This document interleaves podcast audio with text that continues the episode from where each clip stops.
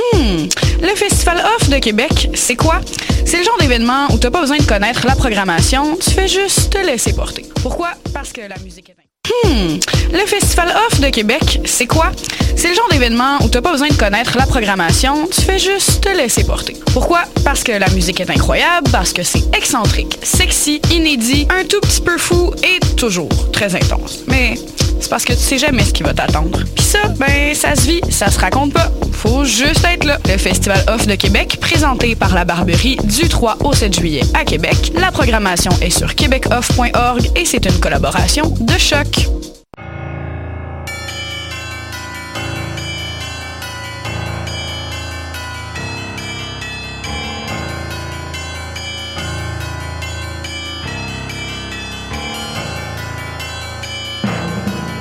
Bonsoir à toutes, bonsoir à tous. Euh, vous êtes bien sur choc.ca. C'est Mission Encre Noire qui commence, le tome 26, le chapitre 313.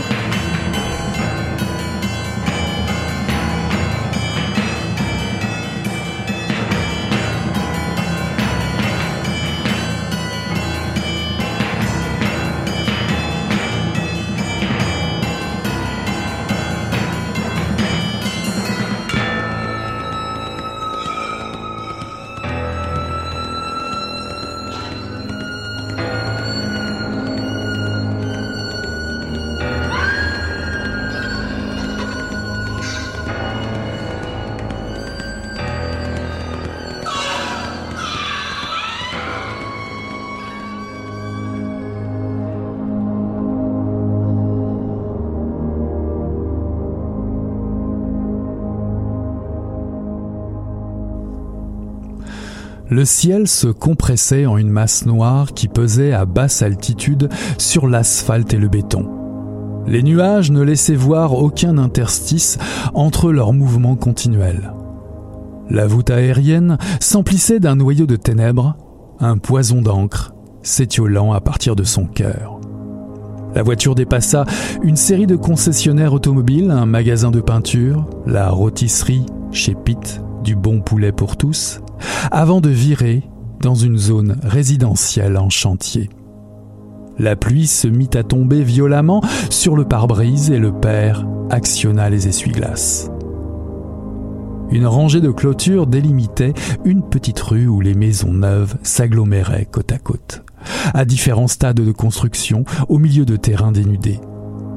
La voie se terminait par un rond-point à l'anse duquel nichait une grosse demeure style manoir de banlieue.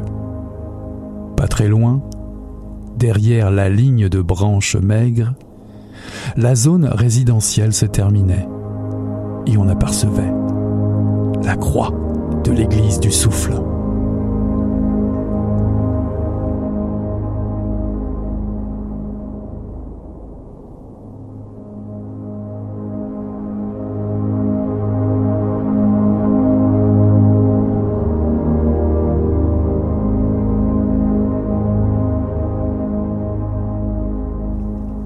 Bonsoir à toutes, bonsoir à tous. Ceci est un extrait de L'enlèvement de Damien Blas, paru en 2019 aux éditions Triptyque dans la collection Satellite.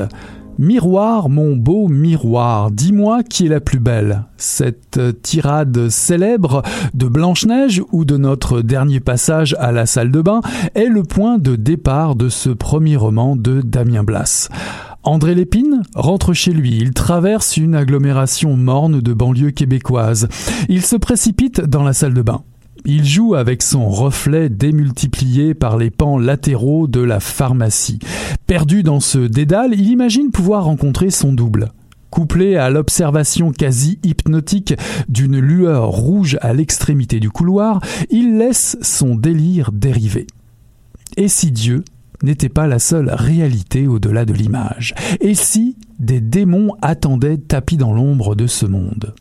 Le premier chapitre du livre titre forcément Lueur, alors qu'André et sa famille rejoignent l'Église du Souffle, une communauté chrétienne qui prédit la venue imminente de l'Apocalypse. Dans ce décor de fin du monde où les sentiers de terre, les champs en friche sont balayés par un vent puissant qui repousse les nuages bleus, où le ciel se compresse en une masse noire, des points lumineux restent immobiles. Quatre étoiles au halo cobalt sont figées au-dessus d'un pylône.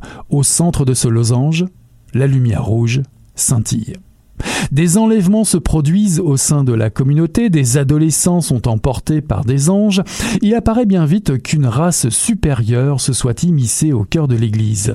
Romans apocalyptiques, contes fantastiques, science-fiction, l'enlèvement est un miroir révélateur de peurs ancestrales qui peuplent notre imaginaire et celui de l'auteur. Rituel évangélique, sci-fi born again, mythe ufologique, ce premier roman très réussi vous invite à réveiller l'enfant qui dort en vous, pour ôter vos œillères pour quelque temps. La voûte du studio s'emplit d'un noyau de ténèbres. J'accueille Damien Blas à Mission Encre Noire. Bonsoir Damien. Bonsoir Eric. Alors Damien, euh, tu as une maîtrise en, création littéraire à l'UCAM. Euh, tu as créé plusieurs projets radiophoniques et poétiques, des chansons, des sketchs humoristiques, des pièces de théâtre et des comédies musicales. On peut d'ailleurs écouter euh, ton dernier passage ici à Choc, chez mes collègues des, des et des Ray, le 23 mars en podcast pour toutes les curieuses et, les curieux, sur choc.ca bien entendu. L'enlèvement est ton premier roman. quelle a été la, la genèse de ce texte et est-ce qu'il est lié est-il lié, semble-t-il, à tes travaux d'études à l'UCAM? Euh, pas simplement à mes travaux d'études. En fait, euh, dernièrement, j'ai participé au Salon des libraires. J'ai fait deux allocutions différentes. Et puis, euh, ben, la jeunesse du roman, elle est très intéressante. mais vu que c'est ma première entrevue, je ne serais pas gêné de répéter la même chose parce que ça fait vraiment partie de ma démarche personnelle. Et aussi, vu que c'est mon premier roman, j'ai l'impression qu'en tant qu'auteur, il fallait un peu que je me raconte personnellement. il fallait que j'explique un peu d'où je venais, qui j'étais, pourquoi j'écrivais, etc. Donc, euh, ben, les lecteurs le sauront euh, lorsqu'ils liront le roman par eux-mêmes. C'est que euh, personnellement, j'ai moi-même fréquenté une église évangélique durant mon adolescence. Et puis, bon, un peu comme André, vers 13, 14 ans, tout ça, je, me suis mis à éprouver une peur métaphysique, si je pourrais la nommer ainsi. Euh, en regardant le ciel, surtout la nuit, le ciel étoilé, ça me ça me terrifiait. Et puis, euh, ben, je savais pas exactement pourquoi. Euh, il y avait comme une espèce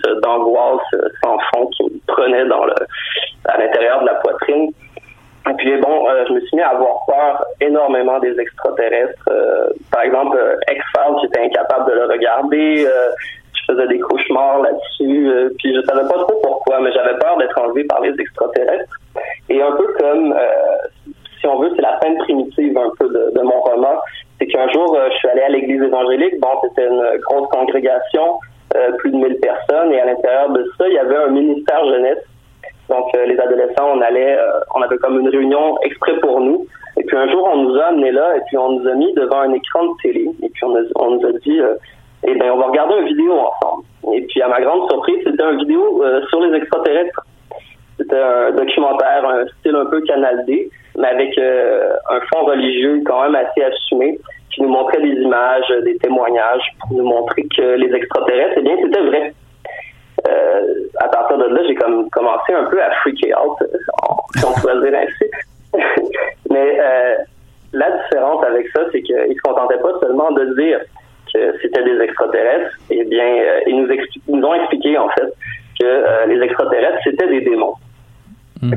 des démons qui se déguisaient en extraterrestres pour euh, venir tromper l'humanité à l'aube de la fin des temps. Donc, euh, tout, de suite, euh, on peut comprendre pourquoi les extraterrestres représentent une présence démoniaque pour des gens qui sont, par exemple, créationnistes ou millénaristes qui croient à la fin du monde. C'est que dans un univers entièrement créé par Dieu, toute présence qui vient d'ailleurs vient un peu modifier ou écorcher le discours religieux. Et dans le fond, c'est ça, c'est que quand que j'ai commencé euh, à, rédiger mon mémoire de maîtrise, au début, j'avais envie de parler un peu de ma famille, euh, de l'ambiance qu'il y avait là-bas, mon style d'éducation. J'avais commencé un récit qui était plus dans la frange utopique de la science-fiction, mais ça démarrait pas bien. Puis personnellement, moi, j'ai toujours eu beaucoup d'admiration pour des textes comme L'homme au sable, Le Horla de Maupassant, qui est un peu un des textes qui m'a fait entrer dans l'écriture, qui m'a fait entrer dans la littérature au secondaire. Et puis, je me suis dit, il faudrait que je raconte quelque chose de terrifiant. J'ai envie de raconter quelque chose qui fait peur. Et puis, je suis revenu un peu aux sources de, de, ma terreur religieuse face au ciel. Puis, je me suis dit, pourquoi pas tout simplement me prendre euh, un peu comme alter ego et écrire une histoire d'enlèvement par les extraterrestres. C'est euh, ça la jeunesse du roman, en fait. C'est de mhm, mhm. revenir sur les lieux sur les lieux de ma, ma propre foi, en fait. Mhm. Et du moment où ça a commencé à fissurer, à, à, à casser. Voilà. Alors je sais plus alors là si tu le cites euh, dans le roman ou dans ton mémoire de maîtrise, parce que le mémoire est, aussi disponible. On peut trouver euh, des, euh, des extraits, enfin même pas des extraits, l'ensemble de la rédaction sur le net. Et, et d'ailleurs il s'intitule L'enlèvement suivi de la table d'opération.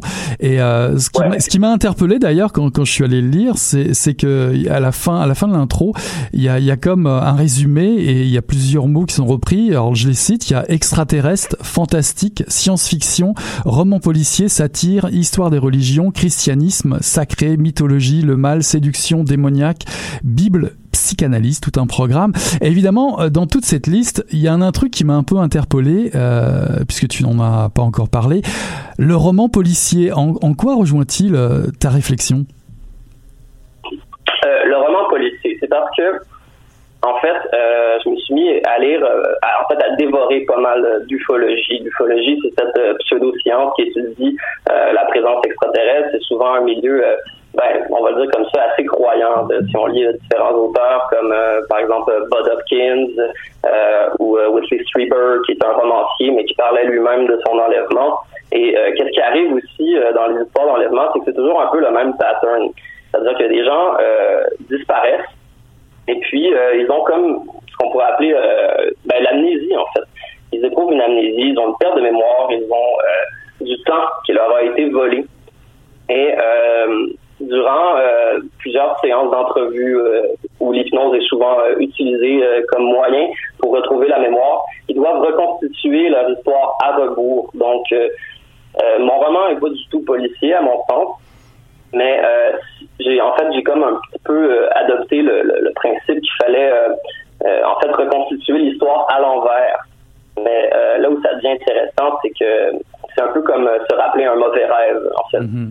c'est là que la psychanalyse intervient, c'est-à-dire que on convoque des souvenirs ou des fantasmes occultes et finalement on construit par le discours une espèce de, de, de réalité, une histoire en fait, mais qui est toujours reconstituée à rebours.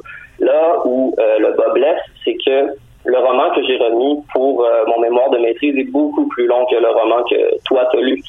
Parce que euh, dans le roman que j'ai remis pour mon mémoire de maîtrise, il y avait un personnage de policier qui recherchait l'enfant disparu, qui menait une enquête, tout ça. Par contre, quand j'ai signé le contrat avec mon éditeur, Mathieu Villeneuve, on a établi que l'intrigue policière prenait trop de place au sein du récit. C'était comme une espèce de longue nouvelle coupait le roman en deux. Euh, finalement, on a enlevé carrément ou euh, pratiquement toute l'intrigue policière, bien que la police n'intervienne pas tant que ça.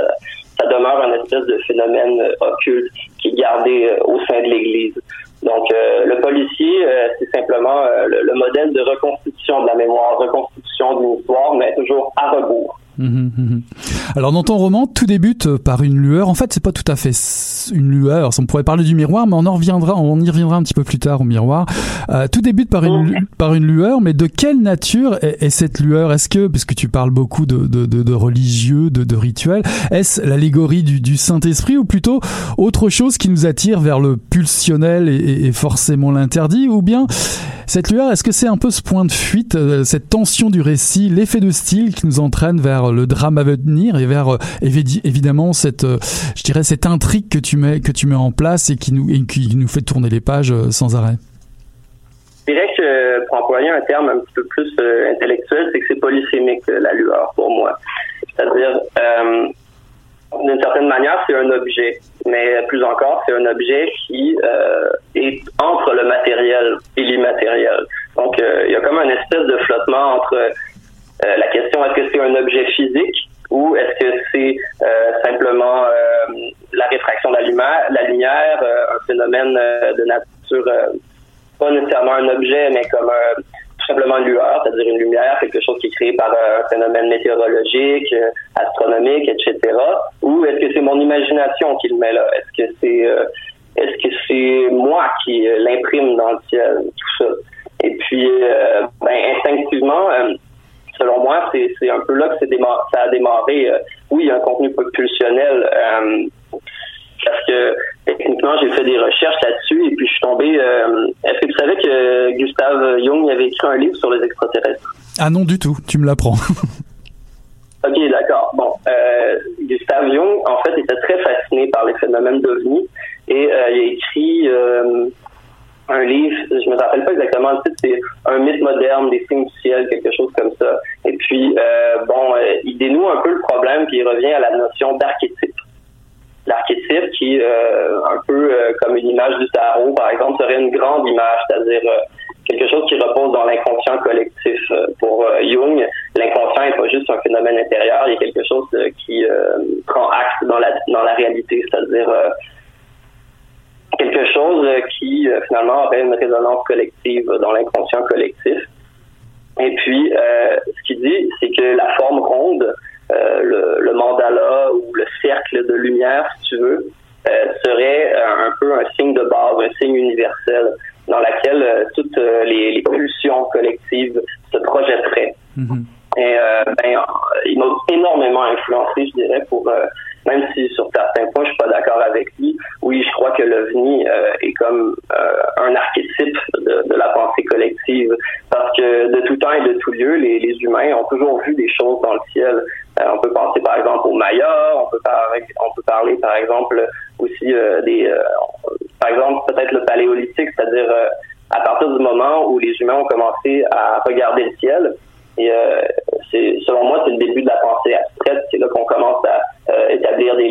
euh, les mathématiques, le réel, établir des patterns, faire des prévisions. c'est aussi toutes les références aux, aux, dieux mythologiques sont, sont toujours célestes. Donc oui, c'est un archétype, mais c'est, c'est évidemment pulsionnel. Mais c'est pas juste une pulsion personnelle. J'ai essayé de, de me de me reconfigurer dans un réel qui serait euh, plus collectif, c'est-à-dire euh, quelque chose qui est partagé, objectif, mais qu'en même temps, euh, lorsqu'on en parle, on est toujours pris dans la subjectivité. Donc, l'ovni, la lueur en tant que telle, c'est, je dirais, c'est le point de friction entre qu'est-ce qui est totalement objectif, ce qui appartient à, l'histoire collective, mais c'est aussi le problème de la subjectivité, c'est le, problème de la religion en tant que telle. Mm-hmm. Alors dans ce prologue, euh, puisque j'en parlais tout à l'heure, il y a, y a le miroir, cette vision euh, démultipliée d'André euh, qui amorce, euh, qui est un peu l'amorce inconnue du, du, récit. On questionne son son rapport à la réalité, la symbolique du miroir. On connaît, on connaît évidemment la version platonicienne, hein, celle de, de, la caverne. En Occident, le miroir signifie un peu la mort. En Orient, ça serait plutôt le vide, la, la perfection, la, la pureté. cet objet qui reflète la lumière. On se demande évidemment dès la, la, la fin de la lecture de ce prologue, est-ce qu'André rêve ou bien est-il hypnotisé? Surtout, on se le demande à la fin aussi. Euh, ouais, ben, en fait, le fantastique, c'est l'élément proprement fantastique de mon roman. C'est-à-dire qu'il y a une, longue hésitation. En fait, euh, pendant un bout de temps, j'hésitais à trancher est-ce que les extraterrestres sont réellement là dans le roman ou est-ce qu'il s'agit d'un fantasme, est-ce qu'il s'agit d'une projection psychologique. Mais le miroir est surtout là pour euh, établir l'élément de séduction dans mon roman. C'est-à-dire que un miroir, c'est pas juste un reflet de, de, notre image, c'est aussi euh, un objet de notre personnalité. Donc, euh, je sais pas si tu connais comment il s'appelle. Les, les, gens qui ont écrit La Matrice se sont beaucoup fiés sur ce, ce chercheur français-là. En fait, c'est un philosophe euh, Jean Baudrillard. Mhm. Bon, lui a écrit un livre qui s'appelle euh, De la séduction. Il a écrit aussi euh, Les stratégies fatales. Et c'est vraiment, c'est super cool. J'adore sa pensée parce qu'il dit que dans notre pensée occidentale, on a toujours interprété le réel comme quelque chose émanant du sujet.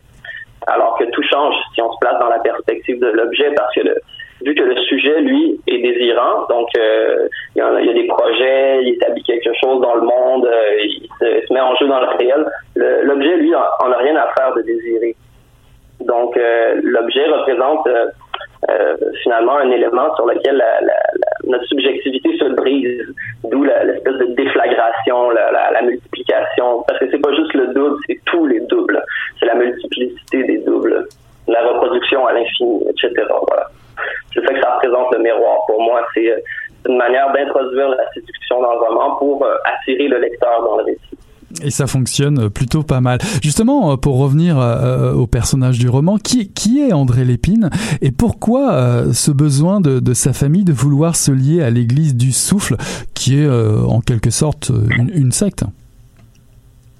Ah, mais ça c'est intéressant parce que à partir du moment où j'ai commencé à écrire sur mon sur mon expérience personnelle, j'ai créé une église qui ressemblait beaucoup beaucoup à la mienne à l'époque. Et puis lorsque je me suis mis à le faire lire euh, parce que ça a quand même été assez long à rédiger. Hein. J'ai mis cinq ans dessus. Mais quand j'ai commencé à faire lire ça euh, à, mes proches, euh, qui étaient souvent en fait ben, des gens en littérature, des lecteurs assez spécialisés, tout ça, ils m'ont dit ben c'est une secte.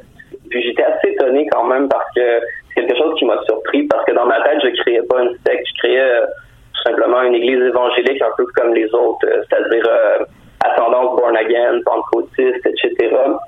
Euh, la raison pour laquelle aussi euh, les, euh, les gens, ben, la famille d'André l'amène à l'église, euh, ben il y a quand même, je ne vais pas révéler des punchs au lecteur, mais il y a des gens aussi qui sont partis qui sont partis de leur ancienne église, qui était bon, un petit groupe, tout ça, duquel ils ont été, selon moi, probablement éjectés, à cause de, de, du fait que leur famille est hétérogène, qu'ils sont pas comme les autres. Et là, ils rejoignent cette cette grosse congrégation-là, qui compte à peu près 2000 personnes, et ils ont envie de faire partie du groupe, ils ont envie de s'impliquer. Euh, ils sentent qu'ils font partie de quelque chose.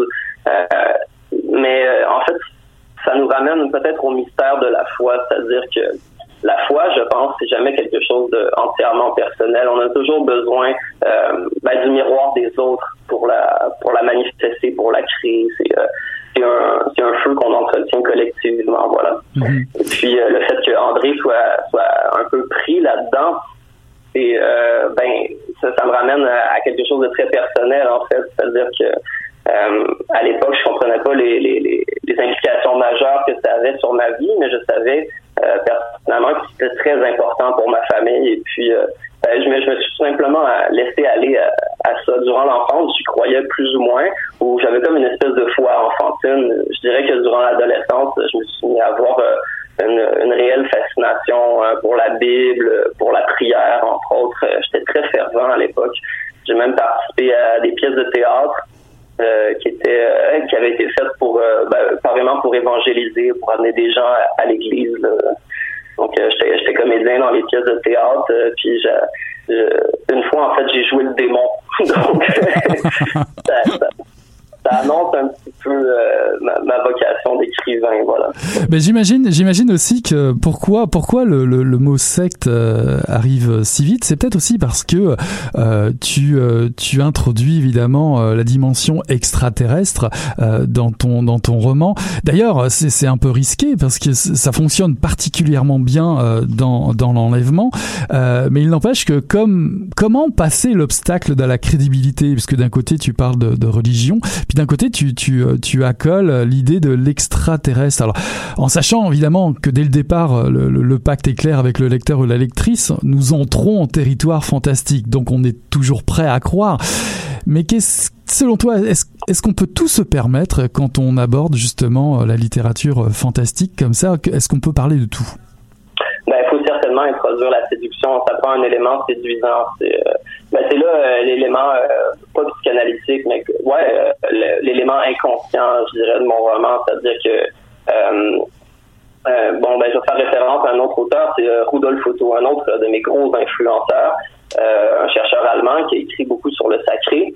Et puis lui, en fait, il dit que le sacré un élément vraiment attractif. Donc, c'est très attirant, le sacré, mais en même temps, le, sacré a quelque chose de, de, vraiment monstrueux, de dévorant. Euh, il, est, euh, il, est, répulsif. Il nous éjecte à l'extérieur de lui. Et puis, euh, quand je suis, par exemple, allé voir chez un chercheur vraiment classique comme Mircea Eliade, c'est confirmé aussi. C'est-à-dire que le sacré, c'est pas quelque chose qu'il faut garder à l'extérieur de... pardon, c'est pas quelque chose qu'il faut garder à l'intérieur de la communauté. On doit à tout prix effectuer des rituels pour le garder à l'extérieur. Parce qu'à partir du moment où le sacré pénètre dans la communauté, euh, ben, il détruit tout. En fait, il, est foncièrement dangereux. de là, justement, le, rapport avec les extraterrestres, c'est-à-dire que c'est une créature, une communauté ou une civilisation qui se tient un peu dans la bordure du monde réel. Et à partir du moment où on le fait pénétrer dans le monde réel, eh ben, c'est une invasion.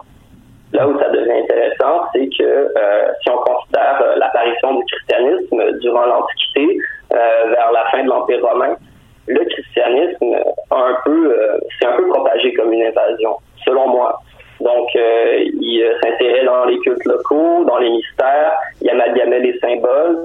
Puis, si on lit, par exemple, le Nouveau Testament, si on, on lit surtout les lettres que l'apôtre Paul envoyait aux églises, il, euh, utilise les symboles locaux euh, pour c'est euh, quand même remarqué que j'utilisais beaucoup la Bible. J'utilisais beaucoup les versets de la Bible dans mon roman. C'est-à-dire, c'est un peu un peu à la manière du christianisme qui s'est propagé comme une invasion. Les extraterrestres se présentent comme une nouvelle nouvelle branche de la foi, une nouvelle religion qui fomente une invasion au sein de la communauté religieuse. Par contre, c'est pas une invasion euh, militaire, un peu comme dans Independence Day, par exemple, un gros film d'extraterrestres, beaucoup d'effets spéciaux. C'est plutôt une invasion euh, psychologique, psychique. Ça commence par l'interne, finalement. Mhm. Une autre, euh, un autre, une autre influence qu'on trouve euh, ben, en lisant euh, ton mémoire, tu cites aussi Zvetan Todorov. j'ai trouvé une, j'ai trouvé sa je dirais une, sa définition à lui du fantastique. Il dit dans un monde qui est bien le nôtre, celui que nous connaissons, sans diable ni vampire, se produit un événement qui ne peut s'expliquer par les lois de ce même monde familier. Deux solutions sont possibles, ou bien il s'agit d'une illusion d'essence, ou bien l'événement a véritablement eu lieu, il est partie intégrante de la réalité, mais alors cette réalité est régie par les lois inconnues de nous. Ou bien le diable est une illusion, un être imaginaire, ou bien il existe réellement, tout comme les autres êtres vivants, avec cette réserve que l'on rencontre rarement. Le fantastique, c'est l'hésitation éprouvée par un être qui ne connaît pas les lois naturelles face à un événement en apparence surnaturel. Est-ce que ça te parle, ça? Est-ce que tu corrobores cette, définition? Ah ouais, je, je cautionne totalement. Euh, en fait, c'est à force de parler avec toi, je me rends compte aussi qu'il y a quand même un, élément éditorial assez puissant dans mon roman. Euh, moi, c'est ce que je ressens. Je pense que euh, pour quelqu'un qui a été élevé dans, qui est présenté comme la, religion de l'amour, de la compréhension, de l'empathie, en fait, c'est présenté comme la religion du bien par excellence.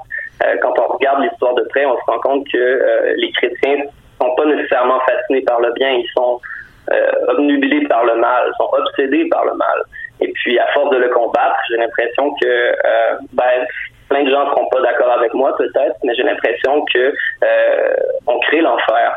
Donc, euh, si on regarde un peu comment ça s'est passé avec les croisades, si on regarde aussi comment comment on a traité les sorcières au 17e siècle, l'Inquisition, tout ça, c'est l'enfer sur Terre, je veux dire. Mhm, mhm. C'est absolument terrible.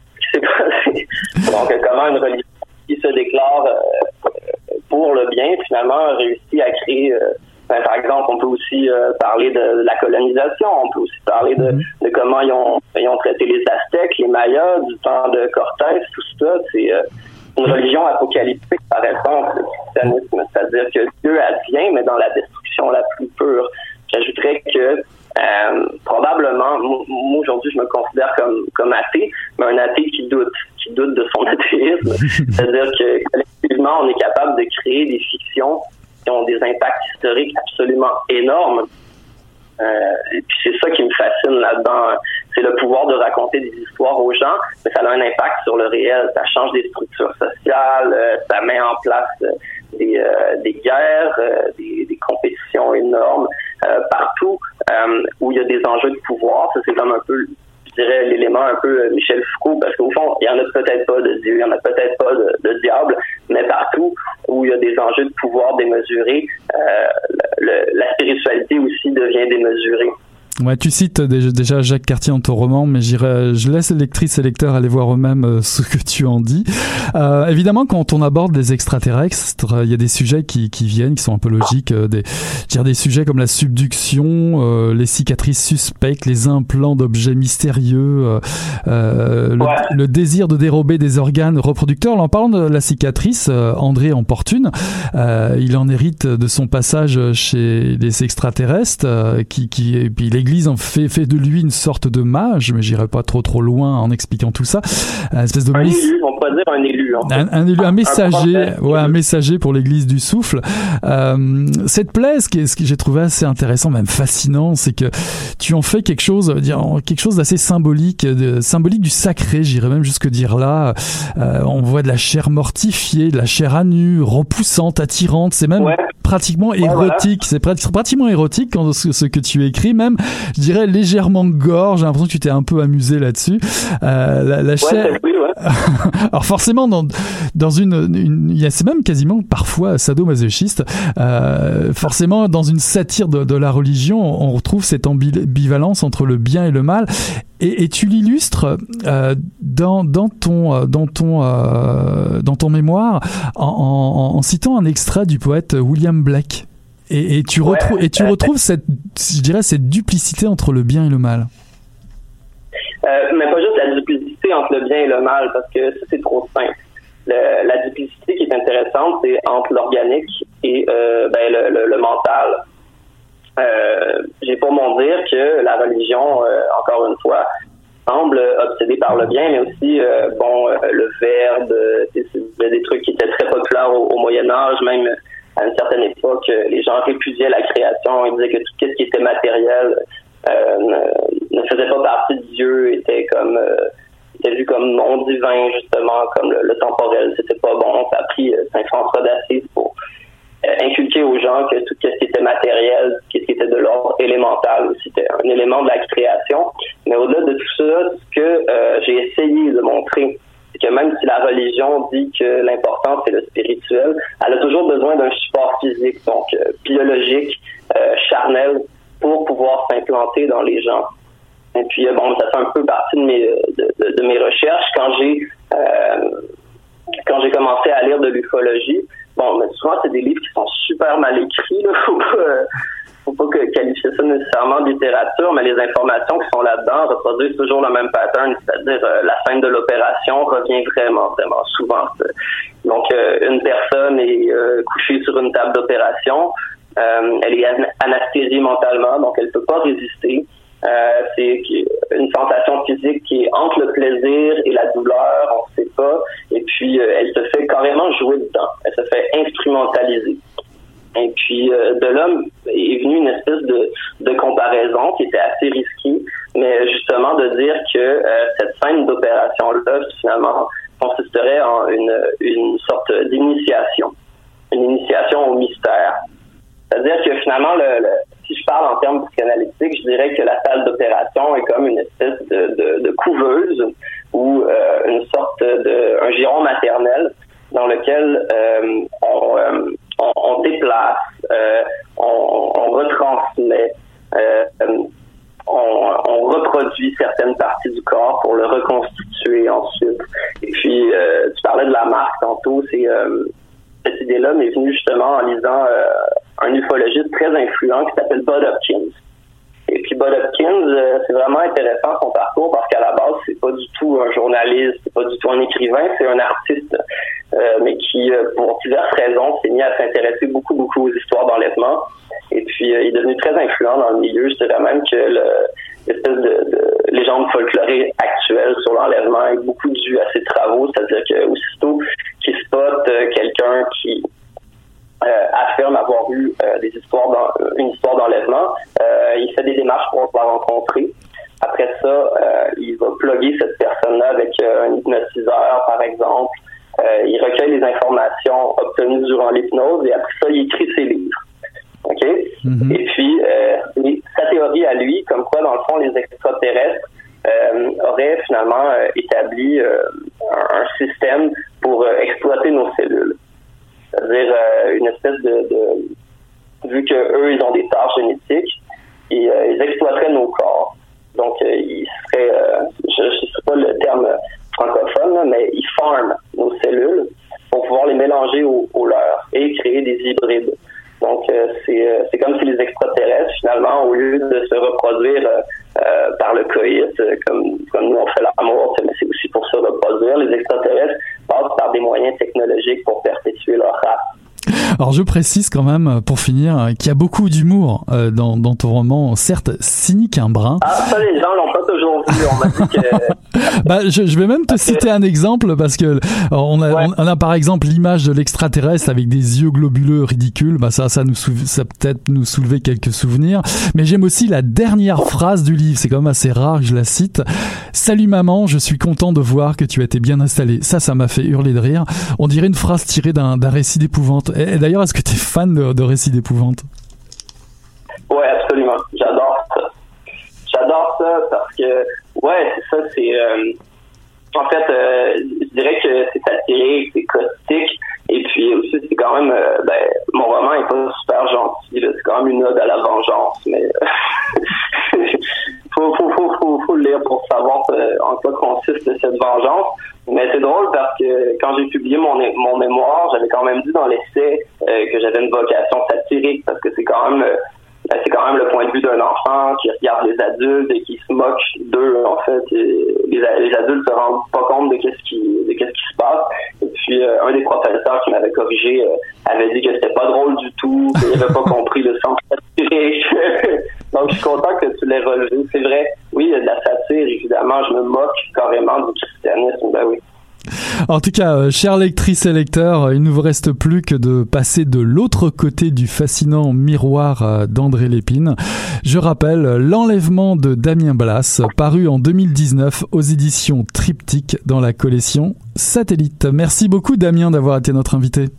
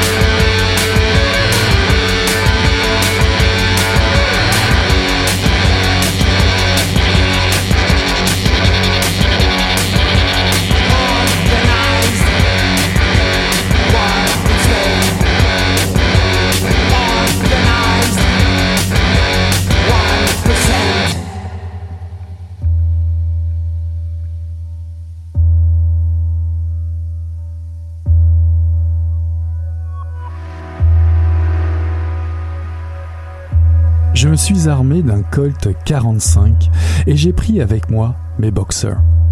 Trois chiens robustes, des gardiens redoutables. Nous avons entrepris à l'envers le chemin parcouru par Chloé. À un demi-kilomètre de la résidence, mes bêtes, soudain inquiètes, se sont mises à humer le vent, à gémir, à s'entre-regarder, avant de déguerpir à toute allure vers leur niche. Le jour baissait déjà, je n'ai donc pas insisté. Hier, j'avais presque oublié l'incident. Par un autre de ces chemins, je me rendais à cheval vers une partie isolée de mon domaine, où existe, selon moi et selon le savant professeur que j'ai consulté, un potentiel minier appréciable. J'approchais de la plus grande pièce d'eau de ma propriété, le lac Ouametiche, lorsque j'entendis un cri à la fois aigu et rauque que je ne saurais comparer à rien de connu. À l'extrémité nord, j'aperçus un oiseau immense, brun, luisant.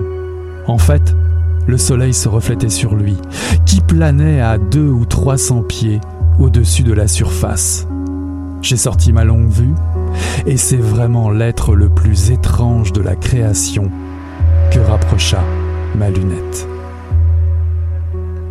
Ceci est un extrait du Truc de l'oncle Henri d'Alain Gagnon, réédité aux éditions Alias en 2019. Il est paru euh, originellement en 2006 aux éditions Triptyque. Alain Gagnon est décédé en 2017. Il possède une large bibliographie, une quarantaine d'ouvrages qui vont de la nouvelle au roman, à la poésie, à l'essai et autres carnets. Comme le fait remarquer Yvon Paré, écrivain et journaliste, collaborateur de longue date à la revue Lettres québécoises, qui signe le prologue hommage au roman, Alain Gagnon travaillait beaucoup à réinventer son bout de pays, à rebaptiser tout le secteur de Saint-Félicien à la manière des explorateurs découvrant le continent. Ce projet immense englobait le pays de l'Achua-Mouchuan, de la rivière au saumon et de la rivière à l'ours, les plaines du lac Saint-Jean et les montagnes. Il crée la plupart de ses fictions dans un territoire inventé euh, nommé Euxémie, une création étymologique signifiant eux et moi, eux and me, Euxémie. Ces personnages le suivent de livre en livre sous forme de nouvelles aussi dans Gloomy Sunday qui est paru chez Tri- Triptyque, reparu chez Triptyque euh, récemment par exemple. La réédition de son roman Le truc de l'oncle Henri est une belle opportunité d'approcher l'œuvre de l'auteur. Des phénomènes étranges traumatisent la population de Saint-Euxem. En général, tout commence par des gémissements et des craquements en pleine forêt. Un ululement se fait entendre suivi d'un tremblement de terre soudain. S'ensuit des disparitions, des morts, des attaques sauvages contre les travailleurs autour de la construction d'un barrage dans la gorge des conscrits, une déclivité qui s'étend sur 53 kilomètres. Un endroit que les Amérindiens considèrent comme maudit. Au fond, invisible et mystérieuse, coule la rivière Louve. Dans ce curieux pays parsemé de grottes inexplorées, la végétation est pauvre et les animaux se font rares. Il y règne parfois une odeur nauséabonde non identifiable. Des actes de vandalisme sur les chantiers et des vols dans les grands les gardes-manger des habitants du village viennent noircir le tableau. Le village a peur. Olaf Béjon, euh, chef de la sûreté municipale, entame son enquête. Armé de patience et de conviction, Olaf part à la recherche de cette silhouette recouverte de longs poils grisâtres qui a été entreaperçue euh, par certains témoins. Cette confiance, il la doit à ses prédécesseurs, à sa popularité au sein du village et à cet atout qu'il garde précieusement dans sa manche, le fameux truc de l'oncle Henri. Depuis longtemps déjà, les légendes amérindiennes parlent de l'existence d'êtres surnaturels qui, sous la forme de géants poilus, hantent les forêts et s'en prennent aux animaux et aux humains. Ils les appellent Wendigo et parfois Hachem. Mais pour Olaf Béjon, il y a autre chose. Il abandonne rapidement la piste des ours. La réapparition soudaine d'un adolescent disparu à la chasse il y a 15 ou 16 ans, en état de choc qui récite nerveusement une suite de chiffres, la découverte du corps d'une des jumelles portées disparues, suspendue au bord du vide, empalée toute nue sur le haut d'un cran, et l'arrivée dans la vie d'Olaf de Marquita McLaren, agente en mission pour le CISPA, pour Continental Intelligence Service for Paranormal Activities, une sorte de police de l'insolite, du mystère, finissent par convaincre que son monde tel qu'il le connaissait jusqu'à présent est à la veille de changer diamétralement. Gros coup de cœur de ces dernières semaines, ce roman d'Alain Gagnon, qui devrait accompagner votre lecture d'été. Ce style brut et direct qui illustre à merveille le quotidien des personnages, marqué par plusieurs écrivains du sud des États-Unis tels William Faulkner et Erskine Caldwell, l'absurde côtoie l'invraisemblable, le mystérieux et le bestial ponctué par de nombreux dialogues en premier lieu, Alain Gagnon mêle l'extraordinaire au familier. On y trouve en germe les grands thèmes qui traversent son œuvre, l'immensité d'un territoire à redécouvrir et à partager, à inventer, une critique de la connaissance scientifique au profit d'un espace rêvé, étrange, où le mal existe à l'état brut.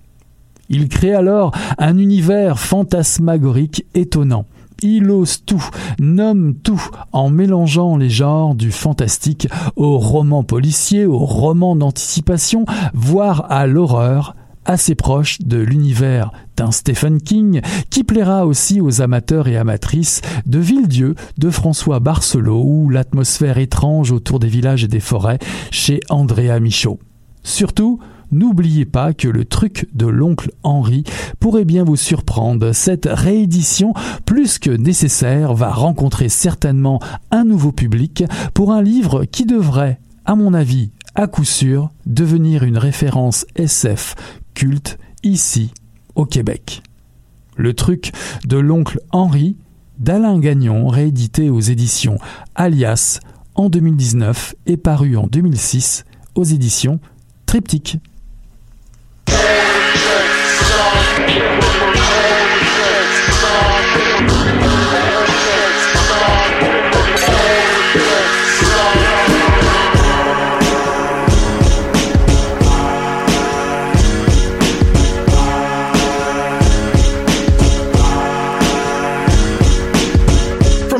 To New York, I'm eating Mushu pork with the bro fangs. Back from the dentist, a menace to sobriety like Leslie Nolan. One more hits than Nolan Ryan. Interrupting my freestyle like, uh, can I bum a cigarette? Nah, bump, try Nicorette. Me and my A&R dipped into the jet. I didn't go to the cop's funeral, I pissed on his steps. That's a problem that'll fix itself. I bought every Forget the Times record off the shelf. Thinking you nicer than the sax watch, that's hogwash. Go back to Hogwarts, you odd dorks.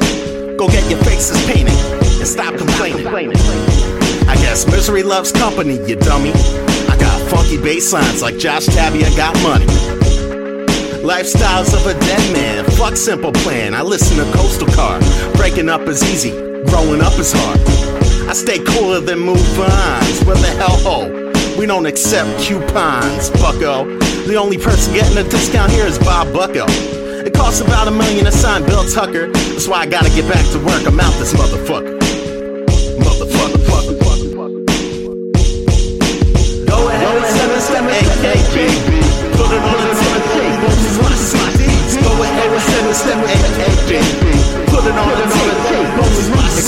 to the experimental, let your freak flag fly. Till we DIE, we be DIY. Into the DOT, peep my ride. To the CIA, go get a goddamn job.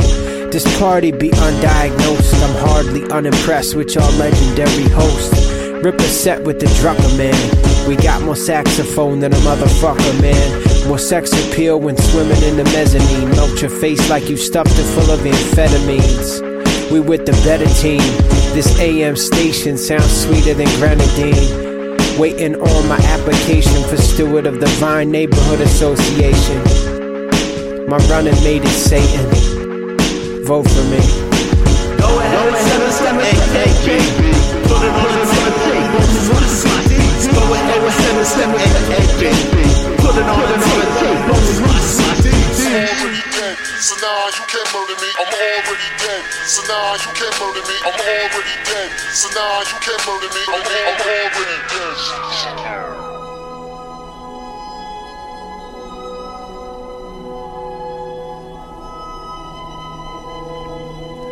Mais ce qu'on appelle le passage à l'âge adulte est à mon sens un processus continu d'affadissement de la mémoire. Et nous avons presque tous oublié que tout susceptible de terrifier un enfant de moins de 8 ans. Placé dans les conditions adéquates, un enfant peut aller jusqu'à avoir peur de son ombre. On m'a raconté l'histoire de ce bambin de 4 ans qui refusait de se coucher si on ne plaçait pas une lampe allumée dans le placard de sa chambre. Ses parents ont fini par découvrir qu'il était terrifié par une créature que son père évoquait souvent. Cette créature, qui avait pris dans son esprit des proportions monstrueuses, n'était autre qu'une tête de pioche. Vu sous cet angle, même les films signés Disney sont des champs de mines de terreur. Et ces dessins animés, qui continueront apparemment de sortir et de ressortir jusqu'à la fin du monde, sont parmi les plus répréhensibles.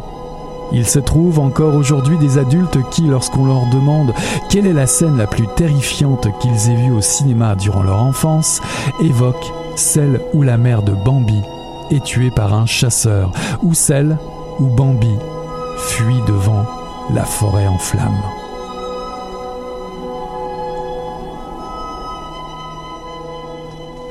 Ceci est un extrait de Stephen King, Anatomie de l'horreur, paru chez Albin Michel en 2018 et traduit de l'américain par Jean-Daniel Braque et annoté par Jean-Pierre Croquet.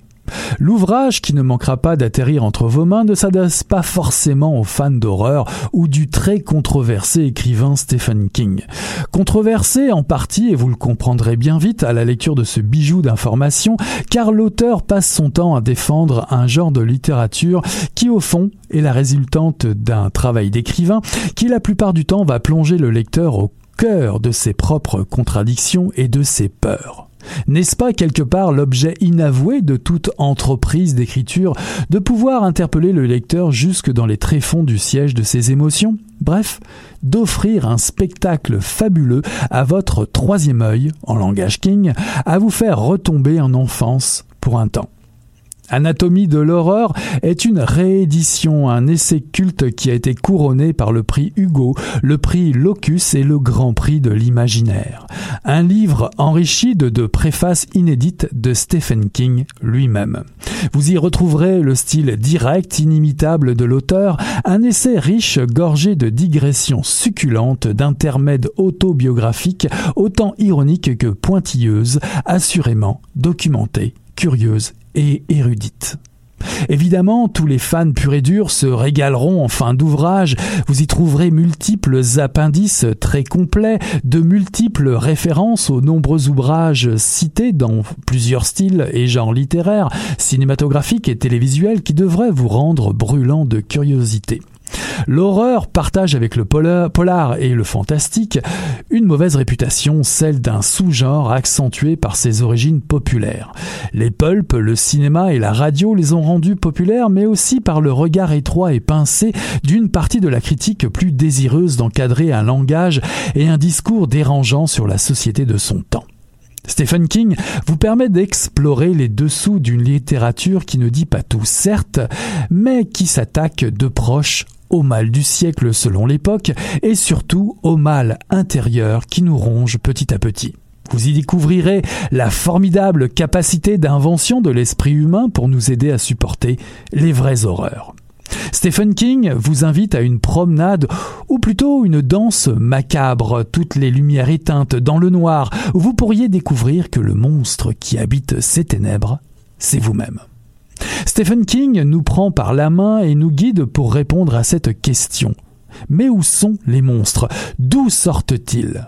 Même si le corps de l'essai date de 40 ans, ses réflexions sur le genre et son analyse font mouche. Il nous entraîne au gré de l'histoire de l'horreur et du fantastique aux États-Unis et ailleurs dans le monde. Le cinéma, la télé, la radio, les comics et les romans servent de matière première et de balise à ces observations. Certaines œuvres et auteurs prennent une place plus prépondérante, telles Mary Shelley et Frankenstein, le Dracula de Bram Stoker, le Dr. and Mr. Hyde de Stevenson, qui, selon King, définissent les abscisses et ordonnées des principales œuvres d'horreur d'hier à aujourd'hui. Stephen King ne néglige pas pour autant les œuvres de second rang, qui, aussi surprenant que cela puisse être, recèlent quelques trésors cachés indispensable à la survie d'un genre. Stephen King vous ouvre ici une porte sur sa collection personnelle de références en tout genre, des plus érudits, érudits au plus kitsch. Il vous fera part de ses coups de cœur comme de ses coups de gueule, de ses zones de malaise. Vous y découvrirez un écrivain complice, ironique, dissert, généreux en anecdotes variées qui vous feront goûter le style froid, presque glacial et dérangeant pour certaines et plus rafraîchissante qu'un thé glacé pour d'autres. Et surtout, vous fera douter. Vous aurez sans doute la sale impression de fouler des éclats de verre en chaussettes ou de chuter dans le vide. Il est assuré que Stephen King vous fasse découvrir que l'horreur recèle bien plus de trésors que vous n'en imaginiez, qui se résume pour l'auteur en un mot, la magie. Indispensable et surprenant, Stephen King, Anatomie de l'horreur, paru chez Albin Michel en 2018, traduit de l'américain par Jean-Daniel Breck et annoté par Jean-Pierre Croquet. Voilà qui achève Mission Encre Noire, le tome 26, le chapitre 313. J'ai eu le plaisir ce soir de recevoir Damien Blas pour L'Enlèvement, paru en 2019 aux éditions Triptyque. Je vous ai présenté également Le truc de l'oncle Henri d'Alain Gagnon, réédité aux éditions Alias en 2019 dans la collection hors cadre ainsi que Anatomie de l'horreur de Stephen King, réédité en 2018 aux éditions Albin Michel. Voilà, on tourne la page et on se dit à la semaine prochaine. Salut là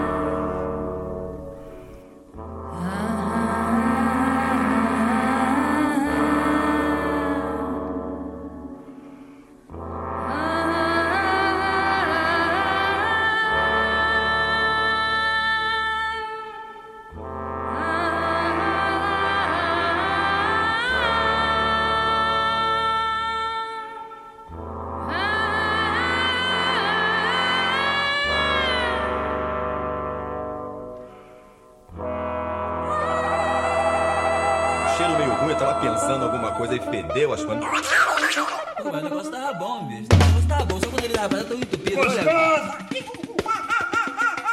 Quem diria, hein? Greta Garbo acabou de irajar, hein? É, mas eu tava falando pra você, né? Depois que eu passei a me sentir, aí o negócio ficou diferente. Jorjão, Vai, garoto! fala a verdade. Isso na bola. Não. Cadê a cerveja que eu não sei? Ô, Ciro, tira a mão do meu bolso. Agora um arame, um arame ia pegar dentro, ia pegar um gordurame depois, um arame não ia mal. Não come